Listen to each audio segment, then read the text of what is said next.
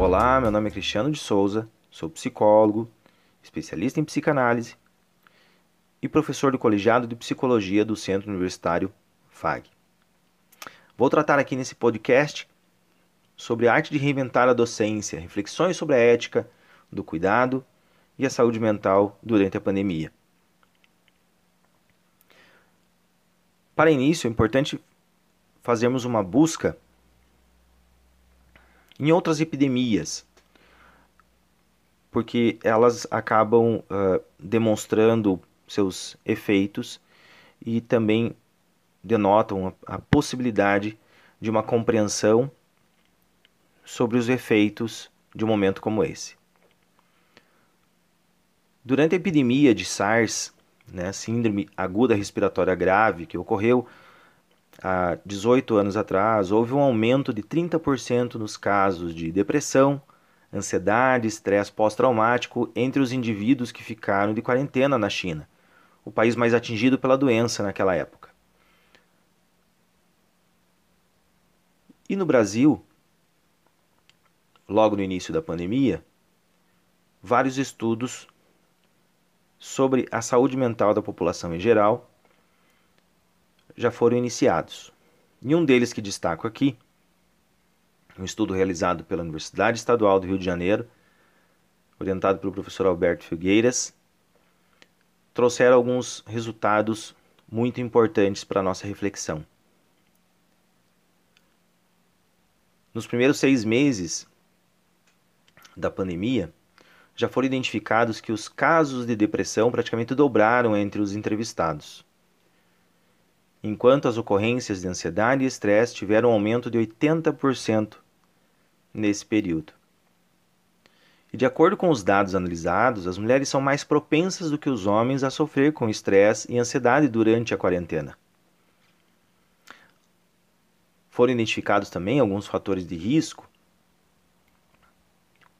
como alimentação desregrada, doenças pré-existentes, ausência de acompanhamento psicológico, sedentarismo e a necessidade de sair de casa para trabalhar. Já para a depressão, identificou-se que as principais causas são idade mais avançada, ausência de crianças em casa e baixo nível de escolaridade. Por outro lado, a pesquisa sinalizou que quem recorreu à psicoterapia pela internet, porque era a modalidade viável devido à necessidade de isolamento social, uh, quem recorreu à psicoterapia apresentou índices menores de estresse e ansiedade. Da mesma forma, aqueles que puderam praticar exercício aeróbico tiveram melhor desempenho do que os que não fizeram nenhuma atividade física ou que praticaram apenas atividade de força. Mas, embora algumas manifestações psíquicas sejam a resposta compreensível e transitória diante das experiências traumáticas vividas, também podem ser indicadores de que se está passando por uma condição patológica.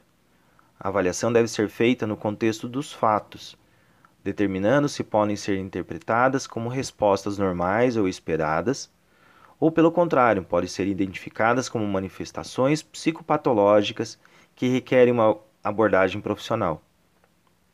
Alguns critérios adotados para essa avaliação, para poder determinar se uma manifestação emocional está se tornando sintomática, são, por exemplo, prolongação do tempo, sofrimento intenso, complicações associadas, como, por exemplo, uh, ideação suicida, e comprometimento significativo do funcionamento social e cotidiano há que se considerar também que a pandemia é traumática, onde a morte e o luto se tornaram mais presentes. O sujeito é cometido por afetos e apresenta reações diversas ao vivenciar uma situação traumática, até que consiga simbolizar essa nova experiência. E para alcançar essa elaboração, precisará fazer uma travessia por limites humanos e pela realidade da finitude da vida, pelo desamparo, mesmo que não tenha uma percepção consciente a esse respeito. ao se confrontar com o risco de falência do corpo, reações como negação, minimização, até mesmo supervalorização da situação e alterações do humor podem acometer o sujeito, de modo que o risco de morte é uma vivência difícil de subjetivar, sendo necessário um tempo para a elaboração psíquica, que é uma experiência sempre singular.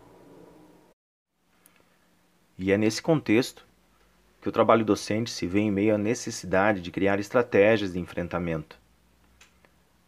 Para isso é importante a construção de espaços de escuta, tanto para professores como também para alunos.